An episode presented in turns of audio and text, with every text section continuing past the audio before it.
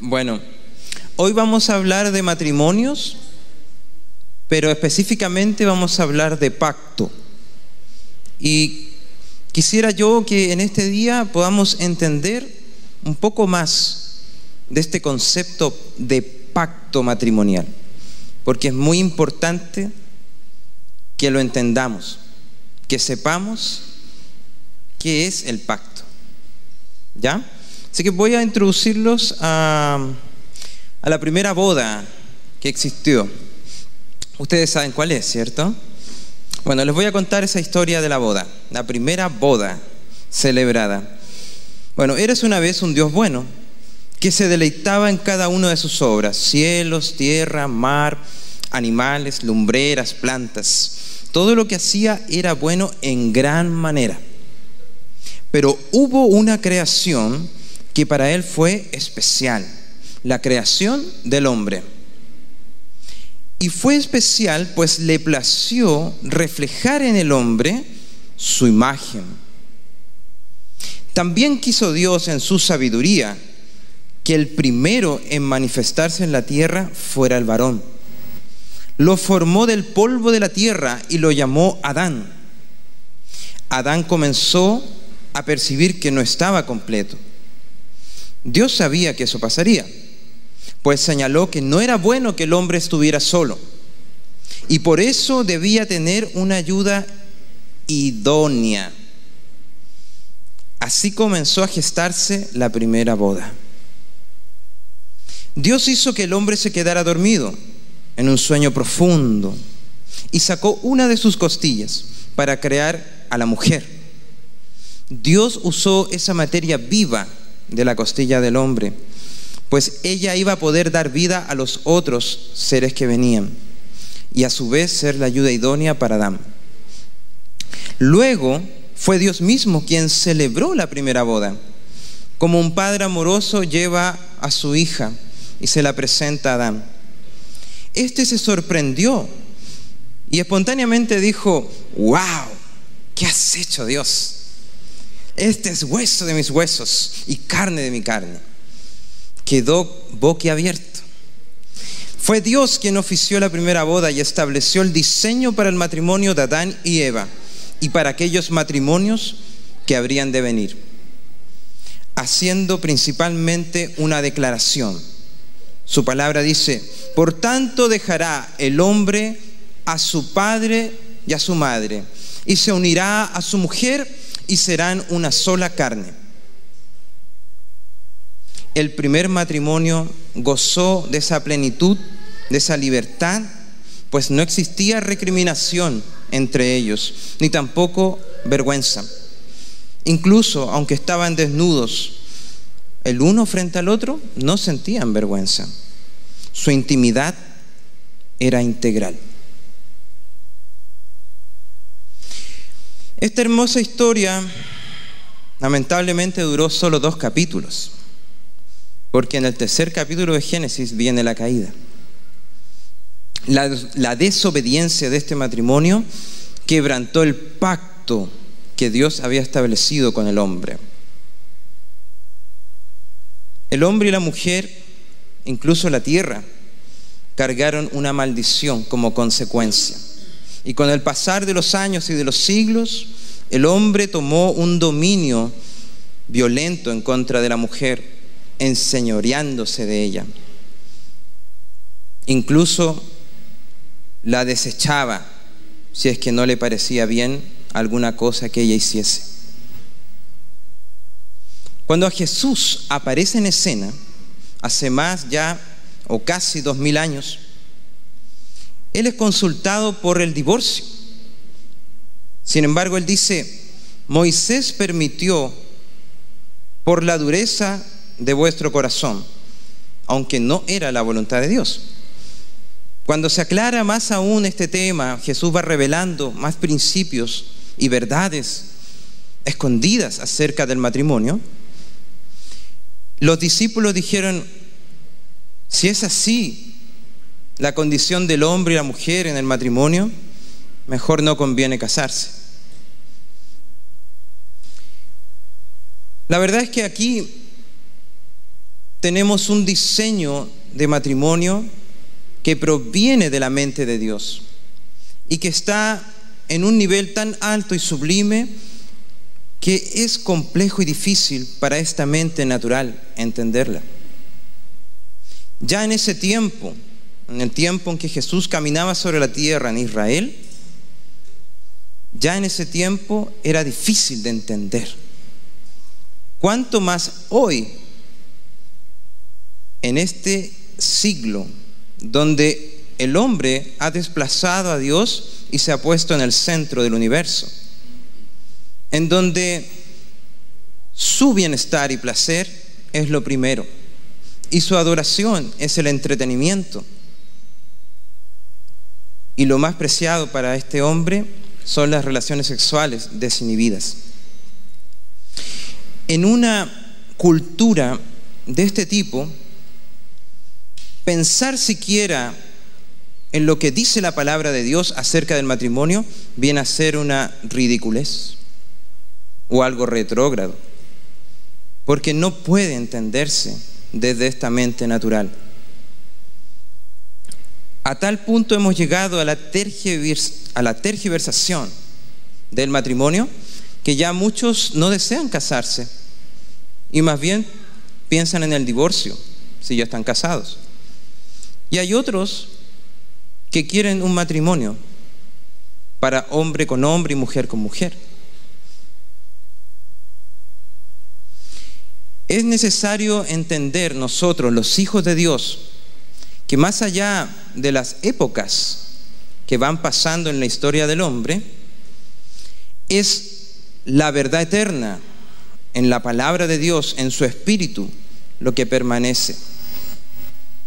Y nosotros debemos buscar a Dios para entender esta verdad y ser fieles a estos principios. Si Jesús estuviera aquí y le preguntáramos acerca del matrimonio, sin duda él citaría la palabra de Génesis 2.24, que ya leímos hace un momento atrás. El matrimonio, para ir avanzando en esta idea, es más que un contrato escrito en un papelito. En realidad tiene otra característica y que ahora vamos a entender que es el vínculo de pacto.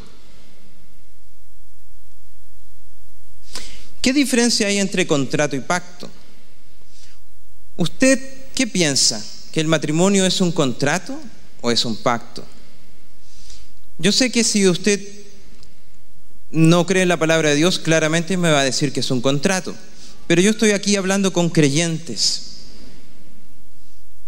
Y los creyentes, nosotros, creemos que el matrimonio en realidad es un pacto.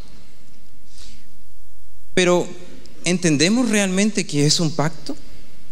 Eso es lo que vamos a entender ahora.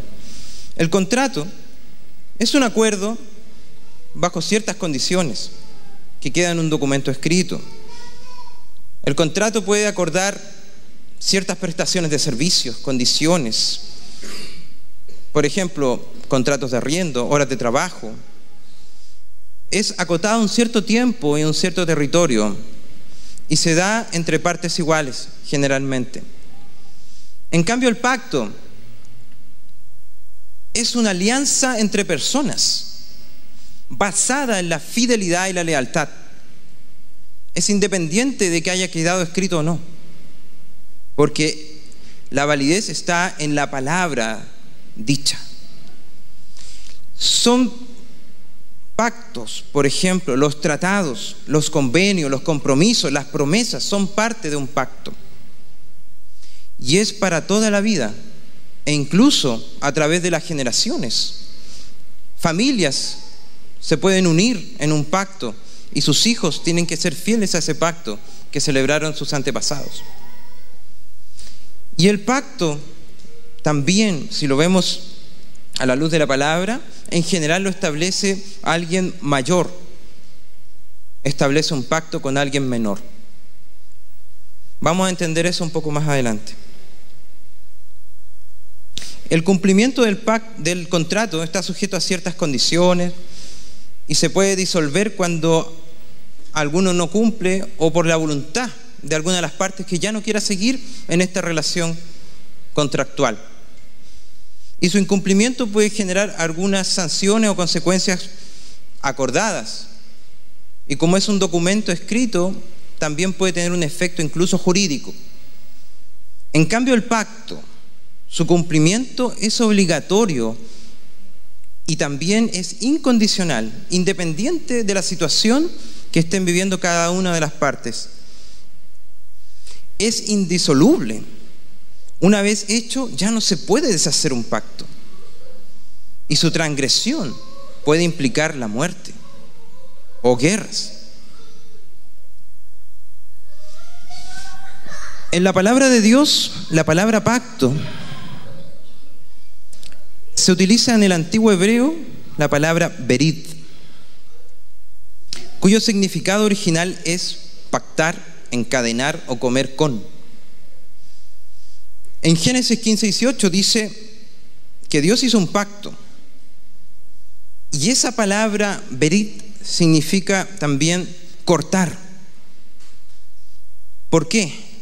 Porque en la, en la antigüedad, en esa época, en el tiempo de Abraham, los pueblos celebraban pactos con, unas, con ceremonias especiales y que consistía principalmente en cortar animales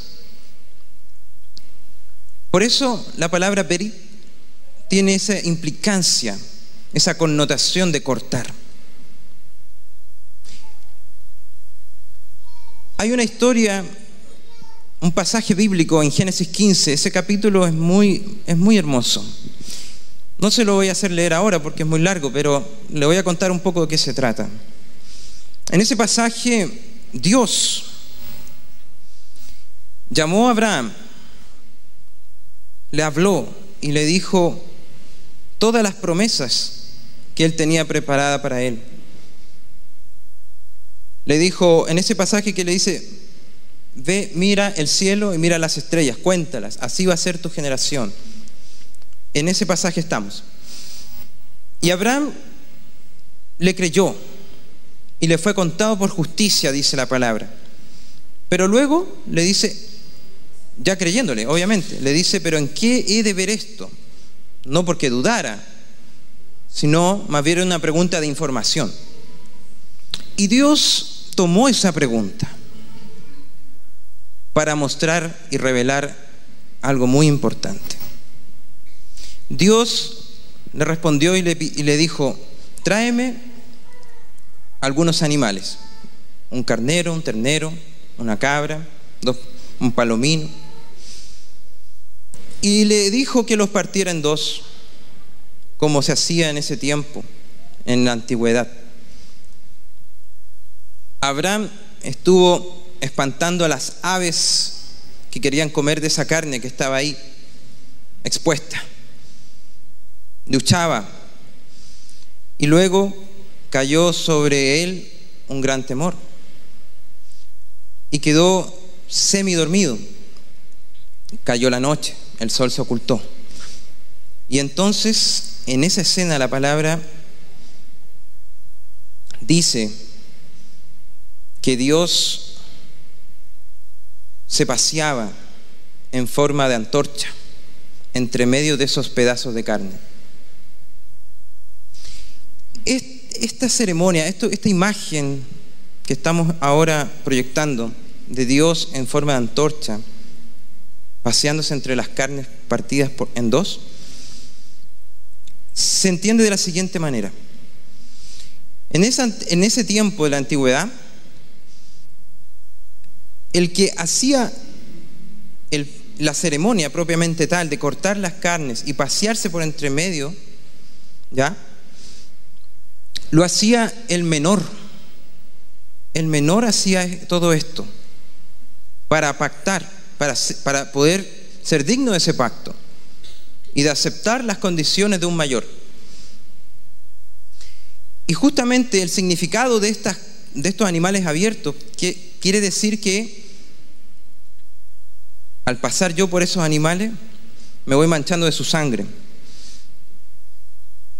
Y, si, y lo que quiere decir es que si yo no cumplo el pacto, me tiene que pasar lo mismo que a estos animales. Ese era el simbolismo para recordar eso. Era así de relevante el pacto, no se podía incumplir.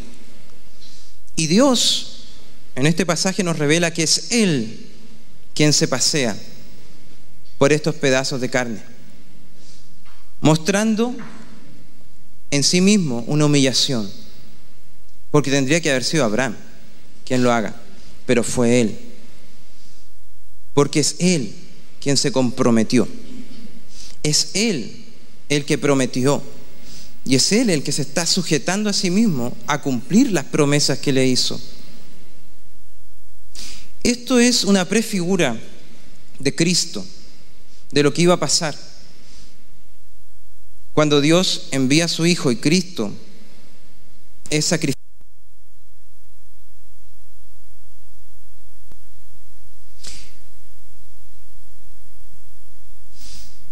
El matrimonio en Cristo entonces no es un simple contrato, sino que es el pacto entre un hombre y una mujer incondicional hasta que la muerte los separe. Y esta relación de pacto consiste principalmente en ser una sola carne o un solo cuerpo. En Mateo 19:4 Jesús dice, ya no son más dos. Y la voluntad de Dios es que permanezcan unidos y no se separen.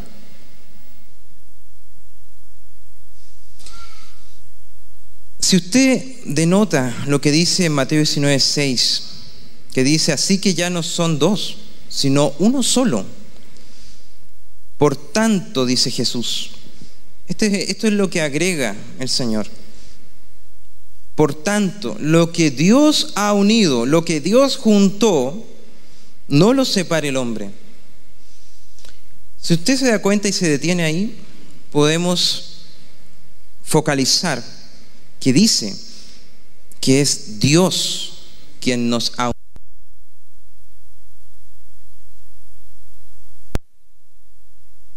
Es Él quien nos une con nuestra esposa en un solo cuerpo. Nosotros no tenemos la capacidad de unirnos de esa manera. Es Dios quien hace eso. Es solo su gracia la que permite esta unión poderosa en el matrimonio. Por tanto, si Dios nos unió, si Él es el que permite esa unidad, nosotros podemos descansar en ese poder, en esa gracia que Dios depositó en nosotros, porque es una obra de Él. Este diseño matrimonial no proviene del hombre, proviene de lo alto. Es una idea previa, es una verdad previa a la creación de este mundo que usted ve. Y el matrimonio no se sostiene por su amor, por el amor que usted tiene con su esposo con su esposa. El matrimonio no, no dura lo que dura el amor. Muchas veces he escuchado personas que dicen se acabó el amor, así que ya no hay matrimonio. Pero la verdad es que le voy a decir algo fuerte. El matrimonio no fue diseñado para que usted esté enamorado. El matrimonio no fue diseñado principalmente para que usted sea feliz. El matrimonio fue diseñado para glorificar a Dios. El matrimonio fue diseñado para mostrar la gloria de Dios el centro del matrimonio es la gloria de Dios.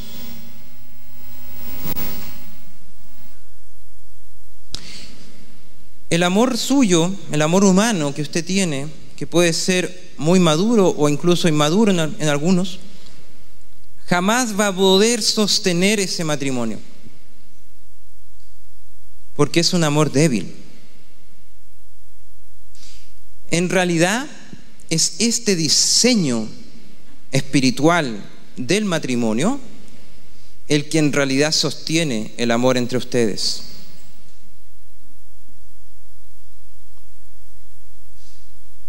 Es el Espíritu de Dios, el Espíritu de gracia en el diseño matrimonial, en la relación de pacto, lo que realmente sostiene su matrimonio, su amor.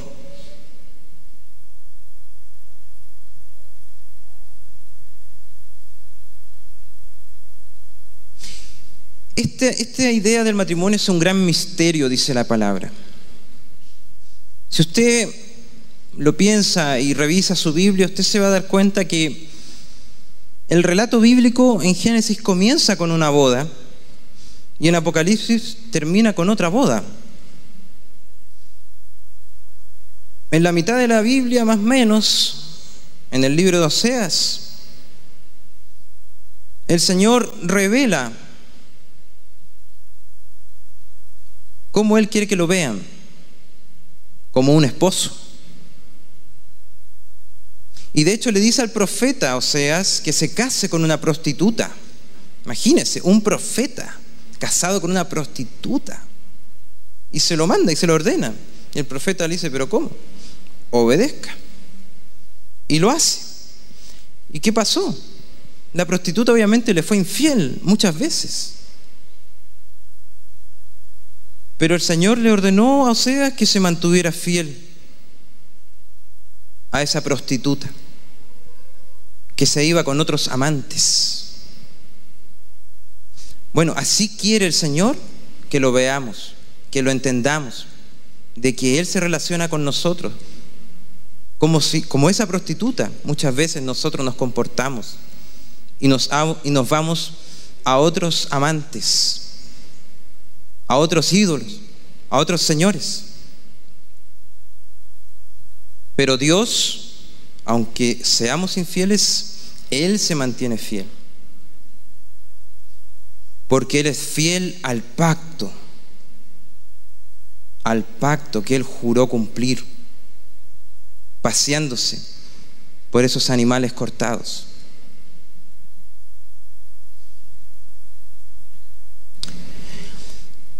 Jesús también en muchas partes de la Biblia, en, los evangelios, hace referencia a sí mismo como el esposo. Cuando le preguntan, tus discípulos, ¿por qué no ayunan? Y Jesús le responde es que están con el esposo, están de bodas refiriéndose a sí mismo. Pablo señala en Efesios 5:32 que es grande este misterio de la semejanza entre la unión del hombre y la mujer y la relación entre Cristo y la iglesia. Este misterio hace referencia especialmente a un tipo de relación única, a una relación de pacto. En Jesús podemos ver esa figura del novio que paga el precio por su esposa, por su novia, la iglesia, dando su sangre, su vida por ella, para establecer un nuevo pacto. El matrimonio entonces, nuestro matrimonio, inevitablemente, por diseño, va a exhibir ese, ese vínculo de pacto entre Cristo y la iglesia. Nuestra forma de relacionarnos con nuestras esposas, con nuestros esposos, ha sido diseñada para reflejar esa imagen de Cristo y la iglesia, de ese Dios que es fiel a esa prostituta. Ese es el gran misterio que nos revela la palabra, que nuestro matrimonio fue diseñado para reflejar el pacto entre Dios y el hombre. Una gran responsabilidad tenemos entonces, el saber que nuestro matrimonio refleja una imagen de Dios, una imagen del pacto, un pacto fiel de Cristo por su iglesia. Dios se glorifica al transformar lo peor del mundo, lo peor de las relaciones. Allí donde existen celos, contiendas, conflictos, engaños, maldad, egoísmo. Él transforma todo eso en una relación llena de su gloria. Esa es su voluntad para nosotros, sus hijos. Que reflejemos fielmente el pacto de Cristo con su iglesia. Cristo fue fiel hasta la muerte. No la abandona. Jamás abandonará la iglesia. Siempre estará con ella. Nunca la dejará. La santifica, la cubre y la hermosea.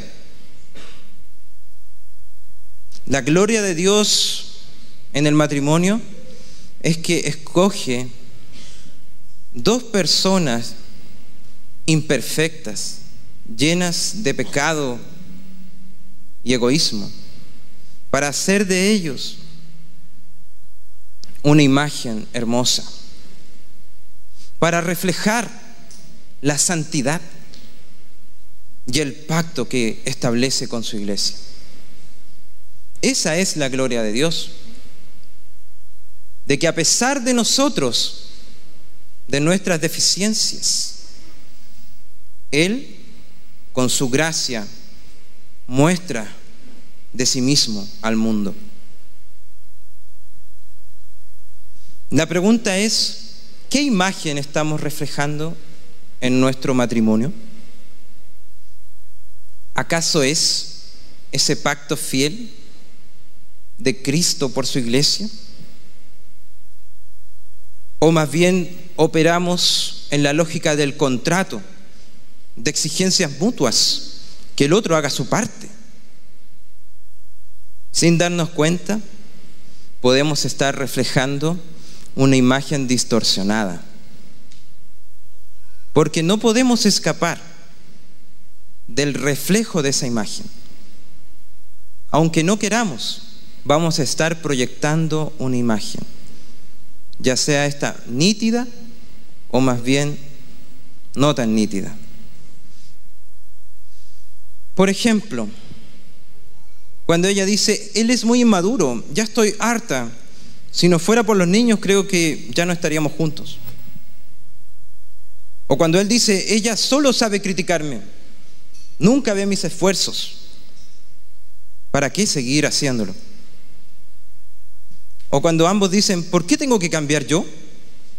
Si él o ella no cambia, sería injusto que yo lo haga. ¿Por qué nos ocurre esto? ¿Por qué caemos en estas trampas? Principalmente porque si bien sabemos que la gracia de Dios nos salva y hemos entendido que la salvación es un regalo de Dios para nuestra vida y para soportar las aflicciones de este mundo, parece que todavía no logramos entender y creer que esa misma gracia poderosa puede transformarnos. Sí, mi hermano, porque para que un esposo como usted sea capaz de reflejar a Cristo, o me incluyo, seamos capaces de reflejar a Cristo, dando la vida por la esposa, para santificarla, para cuidarla, para amarla, requiere que seamos transformados y abandonemos toda carnalidad. Así también usted, para que la esposa pueda reflejar una, esa iglesia gloriosa, sin mancha ni arruga, que se sujeta, ama y respeta en todo a su marido, hermana, mi querida hermana, para que eso suceda, usted tiene que ser transformada. No podemos esperar que Dios prospere nuestro camino si acaso nosotros somos desleales de este pacto. La deslealtad para Dios es motivo de su desagrado. En Malaquías 2.14 dice, más diréis por qué. Porque Jehová ha atestiguado entre ti la mujer de tu juventud, contra la cual has sido desleal, siendo ella tu compañera y la mujer de tu pacto. ¿No hizo él uno, habiendo en él abundancia de espíritu? ¿Y por qué uno? Porque buscaba una descendencia para Dios. Guardaos pues en vuestro espíritu y no seáis desleales, no seáis desleales para con la mujer de vuestra juventud.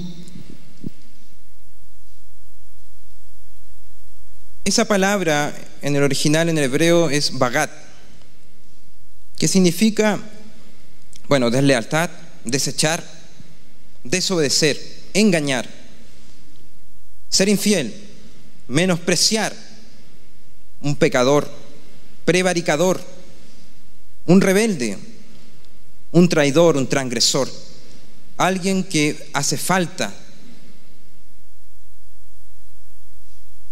Todo eso significa ser desleal, incluso el estar ausente. Dios aborrece el pecado y que seamos desleales entre nosotros. Dios no va a respaldar un matrimonio donde haya menosprecio y deshonra entre nosotros. La lealtad también implica dar honra, dar honor y no decir palabras en contra del pacto. Para Dios, la infidelidad y el adulterio son pecados dolorosos que cometemos en contra de nuestra pareja y en contra de su voluntad. Es una violación clara al pacto, ya que pone en crisis los fundamentos de nuestro matrimonio. Pero el divorcio viene a ser una instancia que a Dios nunca le va a agradar, porque no es parte de su diseño. Quiero que me entienda bien. Si alguno, si usted ya pasó por ese divorcio y es parte de su historia, no se tome esta palabra como una confrontación o como una acusación, más bien. Más bien, véalo como la voluntad de Dios que se le revela hoy día a usted. Porque el divorcio no es la voluntad de Dios. No es lo que agrada a Dios. Pero si usted lo cometió, no se preocupe, pídale perdón a Dios, porque no es un pecado imperdonable. El único pecado imperdonable es la blasfemia contra el Espíritu Santo, dijo Jesús. Y todos los demás son perdonables. Tanto para el que no conocía del Evangelio, como para el que lo conocía. Cualquier pecado que usted haya cometido es perdonable según la misma palabra que salió de Jesucristo. Así que no se lo tome de esa forma. En Malaquías 2.16, Dios señala claramente que aborrece el divorcio. Dice, yo aborrezco el divorcio, dice el Señor, Dios de Israel, y al que cubre de violencia sus vestiduras, dice el Señor Todopoderoso. Jesús dice en Mateo 19 que es por la dureza de vuestro corazón. Por esa razón, por la dureza de vuestro corazón, es que Moisés permitió dar carta de divorcio. Pero en un principio esto no era así. Cuando nosotros permitimos que nuestro corazón se cierre para mi compañera, para mi pareja, para mi cónyuge, y se endurezca en contra de mi cónyuge, estamos cayendo en una trampa. Si usted nota que su corazón se ha cerrado, que hay distancia entre ustedes en su matrimonio, es porque nos hemos desviado de la voluntad de Dios. De alguna forma, que no entendemos tal vez, o sí, pero nos hemos desviado de la voluntad de Dios. Y esa desviación nos puede llevar a desear incluso un divorcio. Por eso es tan importante guardar el corazón y estar atento a él, para no permitir que se produzca esa dureza de corazón. Un ejemplo de deslealtad al pacto sería cuando nos faltamos el respeto, cuando hablamos mal del otro, caemos en críticas y ofensas mutuas, cuando no agradecemos ni valoramos el esfuerzo de mi cónyuge. Debemos cuidar que de nuestra boca no salgan palabras que violenten el pacto, como por ejemplo, no sé para qué estamos juntos, mejor separémonos. ¿Para qué Dios permitió que nos casáramos? Preguntas así violentan el pacto. Sin Cristo es imposible que podamos reflejar el pacto fiel de Dios con su iglesia. Si tenemos dificultades para reflejar esta imagen, se debe a la ausencia de Cristo en nuestro matrimonio. Si usted se preguntaba por qué, esa es la respuesta. La ausencia de Cristo. Solo esa ausencia de Cristo puede explicar el vacío de nuestro corazón, que ilusoriamente, fantasiosamente, tenemos la expectativa de que este vacío de mi corazón lo venga a llenar mi cónyuge. Le digo la verdad, su cónyuge no tiene ese poder. Aunque usted lo ame mucho, no tiene el poder de llenar su corazón, de poder llenar esos vacíos. La mujer samaritana tuvo cinco maridos y un amante, creyendo que alguno de ellos iba a llenar ese vacío. Pero cuando tuvo el encuentro íntimo con Cristo, quien le dijo en Juan 4, cualquiera que bebiere de esta agua volverá a tener sed, mas el que bebiere del agua que yo le daré no tendrá sed jamás, sino que el agua que, le, que yo le daré será en él una fuente de agua que salte para vida eterna. Cuando permitimos al Espíritu de Cristo operar en nuestro corazón, comienza a fluir ese pacto de gracia. Cuando nos conectamos con la gracia de Dios de forma vertical, solo ahí recién podemos tener la aspiración de conectar con mi cónyuge a través de la gracia de Dios. Si yo no estoy conectado con la fuente esa gracia nunca la voy a poder impartir a mi pareja. Por eso es tan importante que establezcamos prioridades, orden, qué es primero, qué es después. Lo primero es que usted esté conectado con Cristo. Ahí recién usted va a poder aspirar a reflejar el pacto. Ahí usted recién va a poder aspirar a operar en el Espíritu de Cristo en su matrimonio. No caigamos en la trampa del acusador que susurra a nuestros oídos malas intenciones, mala fe en nuestro cónyuge. Mira, ni siquiera notó el esfuerzo que tú hiciste. En realidad no te ama. ¿Hace cuánto tiempo que no te trae un regalo?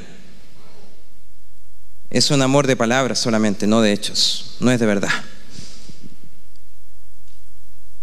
Mira, tu mujer es aduladora de todos los hermanos en la iglesia, pero de ti solo hay menosprecio. En realidad no te ama. Esos son susurros del diablo en nuestro oído. No lo escuche, esté atento. No caigamos en la comparación entre nosotros, sino que procure hacer lo que a usted le corresponde, lo que a mí me toca, yo debo concentrarme en hacerlo. No juzgar al otro porque no hace lo que debe. Jesús dijo en Mateo 7, no juzguéis para que no seáis juzgados. Lo repito, no juzguéis para que no seáis juzgados. Obedezca. Cuesta, pero obedezca. En Efesios 5, 21 dice, someteos unos a otros en el temor de Dios. Sométase pero entienda bien lo que significa someterse. El sometimiento no es una autoobligación con un corazón rebelde. Usted no puede decir me sometí, pero por dentro dice, pero en realidad no estoy de acuerdo con nada de esto y lo estoy haciendo solamente porque la palabra me lo dice. Eso no es someterse, hermano. El someterse va con un apellido, en el temor de Dios. Y tiene que ver con el enfoque que usted le da a su sometimiento. El enfoque principal para poder hacer la palabra siempre debe ser el agradar a Dios el no desagradarlo. A eso se refiere el temor de Dios, una reverencia a Dios, un respeto por lo que Dios ha dicho, honrar la palabra que Dios ha soltado a mi vida, honrar esa palabra. ¿Cómo se puede honrar? La mejor forma de honrarla es cumplirla por amor a Él, a Él. Si usted es capaz de enfocarse de esa manera, de que usted lo está haciendo por amor a Dios, le aseguro que Dios le va a permitir fluir en la gracia para hacerlo también por amor a su cónyuge. Aunque a sus ojos le parezca injusto. ¿Y sabe qué? Es correcto que le parezca injusto. Eso es le tiene que parecer injusto. ¿Por qué? Porque ¿acaso fue justo que Jesucristo muriera en esa cruz? ¿Acaso Él cometió pecado tan grave? No cometió ninguno. Él era inocente. Fue injusto su sacrificio. Él fue condenado en esa cruz de manera totalmente arbitraria, injusta. Él era inocente. Bien, si a usted le parece injusto cumplir alguno de estos mandamientos en su matrimonio, justamente es porque se quiere revelar la gracia en esa injusticia que usted ve. Se quiere revelar el espíritu de gracia en usted. Ahí usted tiene dos caminos o dos puertas. La puerta del legalismo, de decir ojo por ojo, diente por diente, o la puerta de la gracia que es el Espíritu de Cristo. Que yo hago este sacrificio sabiendo que es una injusticia, pero por un fin mayor, la gloria de Dios. Ya mis hermanos, retomemos.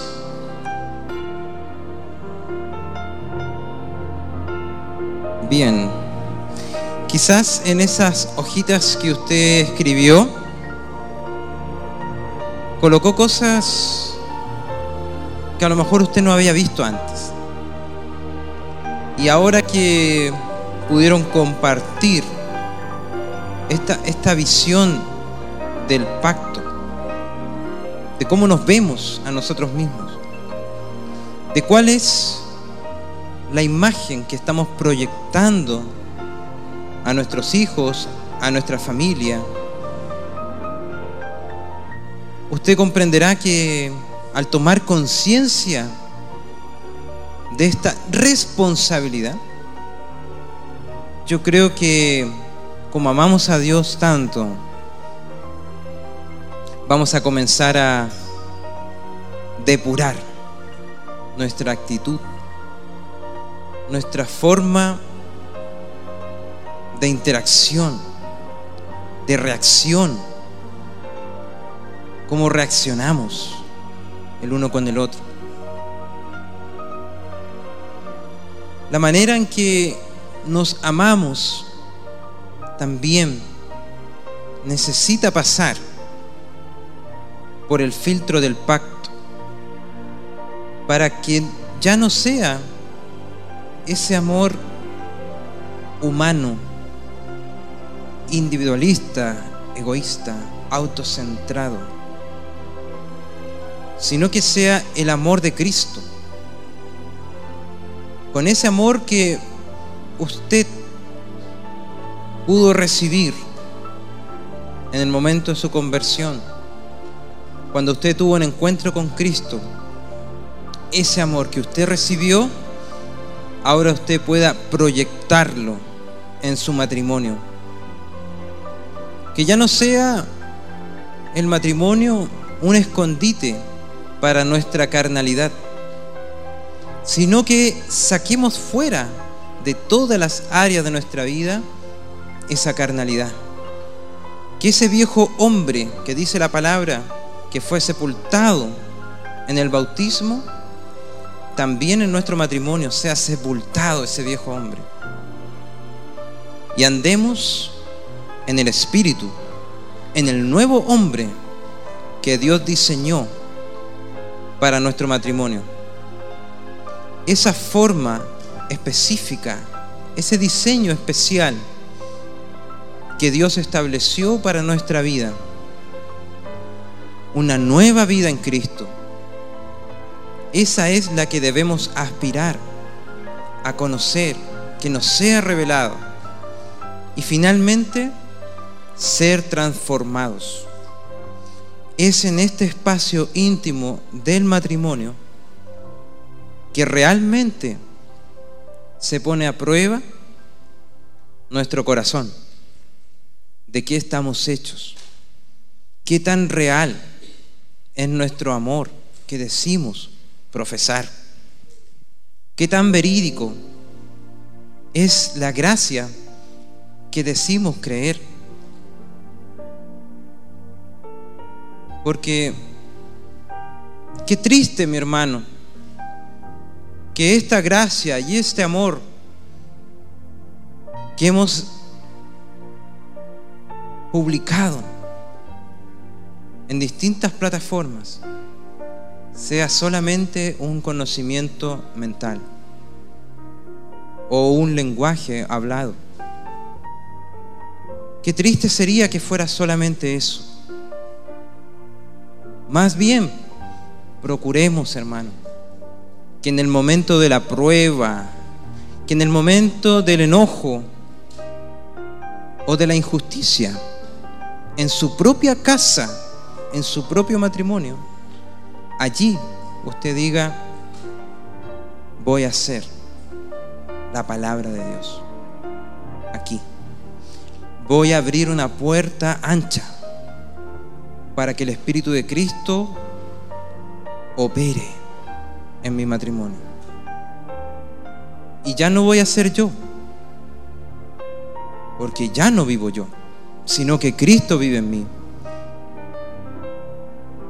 Esa palabra que nos conocemos de memoria, que la examinemos, la meditemos y la pongamos por obra, en práctica, en el momento en que somos probados, en el momento en que las cosas no funcionan en nuestro matrimonio. Muchas veces pasa que en el matrimonio alguno de los dos ha caído en una trampa y el otro que viene a observar la caída de su cónyuge, muchas veces no nos comportamos como decimos que debemos comportarnos, de levantar, restaurar. Debemos ver a nuestro cónyuge también como un hermano en Cristo. La palabra dice que nuestra esposa es coheredera en Cristo. Debemos mirarla con una alta estima, honrando, dando honor como vaso frágil. Así también ustedes deben mirar a sus esposos como Cristo, como un delegado, un embajador del reino de los cielos, que ha sido enviado por Dios para cubrirle a usted, para cuidar de usted, para proveerle a usted, para amarla a usted. Pero también usted, usted puede ser su ayuda idónea, siendo fiel al pacto, independientemente de que mi cónyuge no cumpla lo que la palabra dice que debe cumplir. Aunque mi cónyuge esté en falta y esté en desobediencia a la palabra, yo serviré a Jehová y seré fiel al pacto.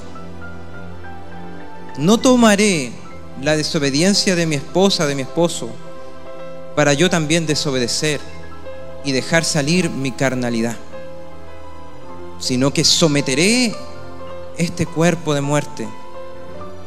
Lo pondré en servidumbre, como dice Pablo, para dar espacio al Espíritu de Cristo, un espíritu de gracia, con un corazón perdonador que es capaz de perdonar 70 veces 7 en un mismo día.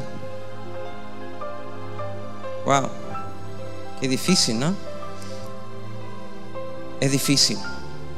Es difícil porque usted lo hace con su propia fuerza. Yo también lo hacía con mi propia fuerza. Yo trataba de perdonar con mi propia justicia. Pero no. Mi propia justicia es injusta. Mi propia vara no sirve.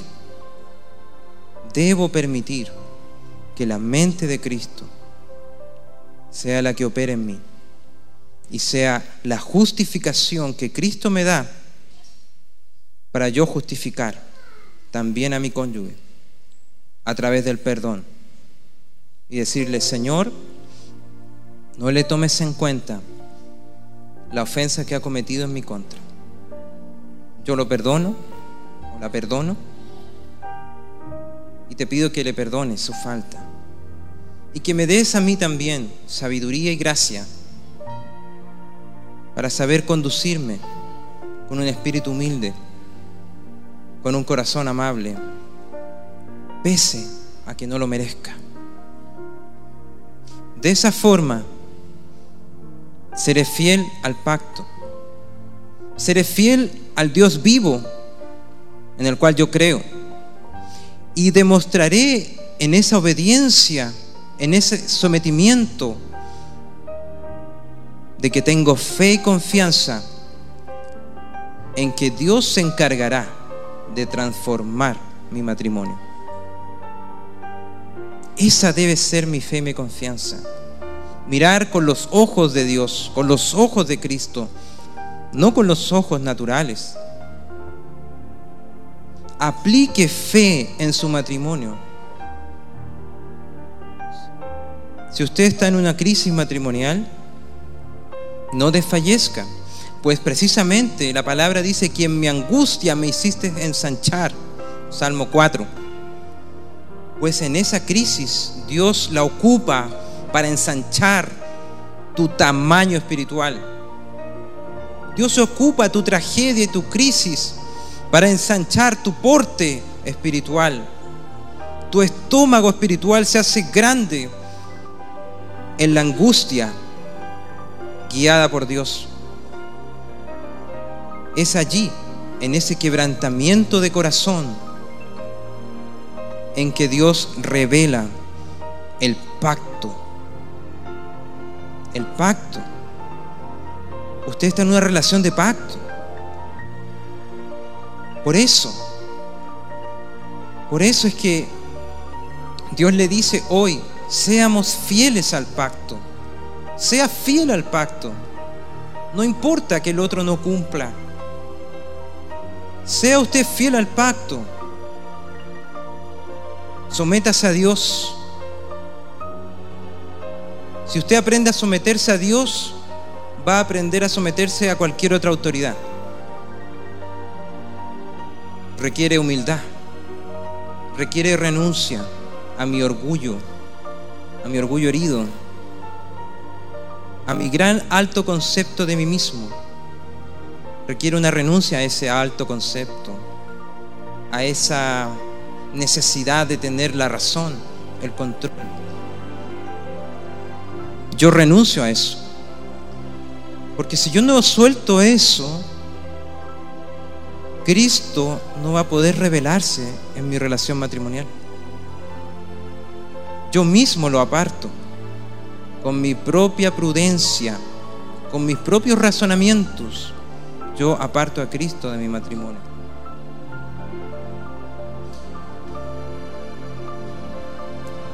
Por eso en Gálatas 6:9 dice, queridos matrimonios, no nos cansemos de hacer el bien, porque a su tiempo cegaremos si no desmayamos. No desmaye. No le digo que sea que esto es fácil. Cuando usted sufre agravio en su matrimonio, no es fácil mantenerse fiel. Pero la palabra aquí me dice, no nos cansemos de hacer el bien, porque a su tiempo cegaremos si no desmayamos. Crea la palabra. Crea que a su tiempo cegaremos.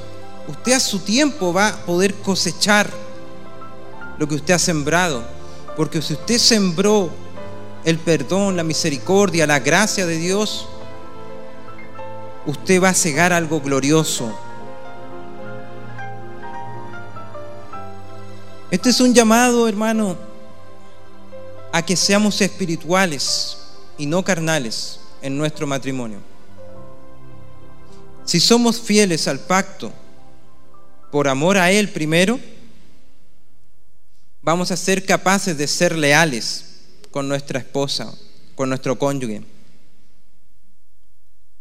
En Efesios 5 nos dice, por tanto, imiten a Dios como hijos muy amados y lleven una vida de amor, así como Cristo nos amó y se entregó por nosotros como ofrenda y sacrificio fragante para Dios.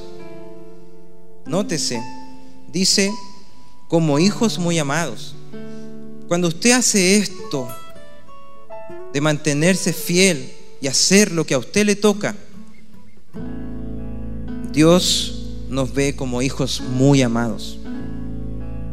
Él se agrada en extremo cuando somos humildes y no tomamos la justicia por nuestra mano, por nuestra boca, sino que le permitimos a Él operar en su gracia. Si somos fieles al pacto que Dios estableció, tenemos una garantía de que Dios nos dará la forma que Él diseñó para el matrimonio. Es Él quien nos une. Solo en Él podemos ser una sola carne. Aunque usted se esfuerce con sus propias ideas y criterios, nunca va a conseguir ser realmente una sola carne con su cónyuge. Porque usted no puede hacer eso. No está dentro de sus posibilidades. Solo Dios lo puede hacer en la medida que nosotros menguamos. Si menguamos, Cristo aparece. Usted tiene que mirarlo así. Está Cristo aquí adentro de nosotros. Sépalo, está dentro de usted. Ahí está el Espíritu de Cristo. Pero no se va a manifestar si usted coloca al frente a su propio ego, a su propia razón. Permítale a Cristo operar en su matrimonio. Aunque estemos en ruinas, destruidos como matrimonio, aunque sea el peor escenario, como ese valle de huesos secos, si clamamos a Dios y le pedimos con ruegos que Él se glorifique y honramos el pacto que juramos respetar, Dios hará todas las cosas nuevas. En Cristo todas las cosas son hechas nuevas, dice su palabra. Así como el alfarero toma una vasija imperfecta y comienza con el agua, símbolo del Espíritu Santo, a darle una nueva forma, conforme al diseño que tiene en su mente el Creador.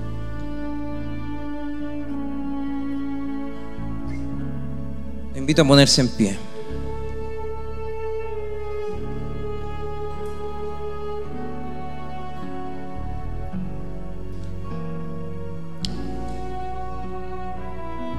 Yo lo invito, hermano, queridos matrimonios, este día, a reconocer nuestro error, nuestra falta de Cristo en mi matrimonio. Y le invito a soltar perdón por las ofensas que su cónyuge cometió en contra suya, por la deslealtad al pacto. Perdon, perdonémonos mutuamente. ¿Para qué seguir distanciados con un corazón cerrado o endurecido? Seamos fieles al pacto. Hagamos nuestra parte, lo que Dios nos mandó a cada uno. Y cegaremos sus promesas. Comprometámonos a ser fieles al pacto matrimonial para que juntos, unidos por Dios, demos gloria a este Dios vivo, hermoso, nuestro Creador, como un matrimonio diseñado por Dios para enseñar su amor al mundo. Oremos. Papá, gracias. Gracias Señor por esta hermosa palabra que tú nos has dado. Gracias Señor por tus promesas para nuestro matrimonio. Gracias Dios por tu amor eterno, por tu amor lleno de misericordia que se renueva cada día. Gracias Señor por tu perdón, porque tú nos justificas cada una de nuestras faltas. Gracias Señor por amarnos de esa manera, con amor eterno. Muchas gracias, Padre, porque tú has sido fiel con nosotros, siempre, pese a nuestra infidelidad, a nuestra deslealtad. Muchas veces fuimos esa prostituta que se rendía ante otros dioses, como el afán, el dinero, el trabajo y otras cosas. Pero tú te mantuviste fiel con un corazón perdonador. Gracias te damos, Señor. Gracias te damos porque tú nos has amado pese a nuestra injusticia. Y has sido fiel incluso por nuestra deslealtad en nuestro matrimonio. Señor, te pedimos perdón a ti, mi rey, a ti primeramente por haber faltado. Yo, Señor, soy el primero en pedirte perdón por mi deslealtad con mi compañera de mi pacto, por no haberla cuidado, por no haber liderado adecuadamente su vida por no haberle dado ejemplo, por no ser el sacerdote de mi casa. Señor, te pido perdón porque no he amado a mi esposa como tú amas a la iglesia. Así también te pedimos perdón, Señor, las esposas, las mujeres. Pedimos perdón como iglesia por ser infieles al pacto, por no respetar la autoridad del esposo, por no respetar y tomarlo en bajo estima y menospreciar sus pensamientos. Señor, te pedimos perdón por deshonrar y distanciar nuestra relación íntima de nuestro corazón. Te pedimos perdón porque hemos guardado rencor, porque no hemos perdonado, hemos sido rebeldes para perdonar la ofensa. Perdónanos por nuestra falta de sometimiento. Perdona, Señor Perdona por ofenderte a ti, por no apreciar el regalo que tú nos has dado. Por nuestro cónyuge que ha sido enviado por voluntad tuya a mi vida. Perdóname por no entenderlo. Perdóname por no honrar tu voluntad. Por tener pensamientos contrarios a tu voluntad contrarios a tu palabra, contrarios al pacto, por pensamientos y palabras de separación o divorcio. Perdona, Señor, nuestra falta. Perdona, Señor. Tu misericordia se renueva cada día. Y hoy, Señor, estamos siendo rodeados por tu misericordia. Gracias Señor. Hoy yo perdono a mi compañera, a mi cónyuge. Yo perdono a mi cónyuge, a mi pareja, por sus faltas, por sus errores, por su inmadurez, por sus ofensas. Yo perdono a mi cónyuge. No le tomes en cuenta su pecado, su agravio en mi contra. Yo suelto perdón. Yo suelto perdón. Glorifícate, Señor. Glorifícate en nuestro matrimonio. Glorifícate, Señor. Que se revele tu imagen fiel del pacto en nuestro matrimonio. Que nuestros hijos vean esa relación de Dios y la iglesia que nuestras familias puedan ver un fruto hermoso del amor eterno de Dios en un vínculo perfecto del pacto. Oh Señor, enséñanos a caminar en esta línea de pacto y no desviarnos ni a izquierda ni a derecha de este pacto hermoso que tú nos has dado. Tú eres, Señor, quien nos juntó, quien nos unió en una sola carne. Si nosotros hemos fallado, Tú tienes el poder de levantarnos. Tú tienes el poder de restaurarnos. Y a ti clamamos para que perdones esta tierra y la llenes de vida nuevamente. Así como en esa boda en que el vino se acabó. Hoy invitamos a Cristo para que transforme nuestra agua en vino. Glorifícate, Señor, para que ese vino sea de gusto de todos y principalmente de ti. Un vino mayor, un vino mejor, una revelación más amplia, una dulzura en nuestra boca, en el beso del pacto. Gracias Señor. Gracias Señor. Hoy quebrantamos todo yugo de esclavitud que ha estado operando en nuestro matrimonio. Toda dureza de corazón, fortalezas. Hoy se quebrantan y se derrumban por el poder de la palabra.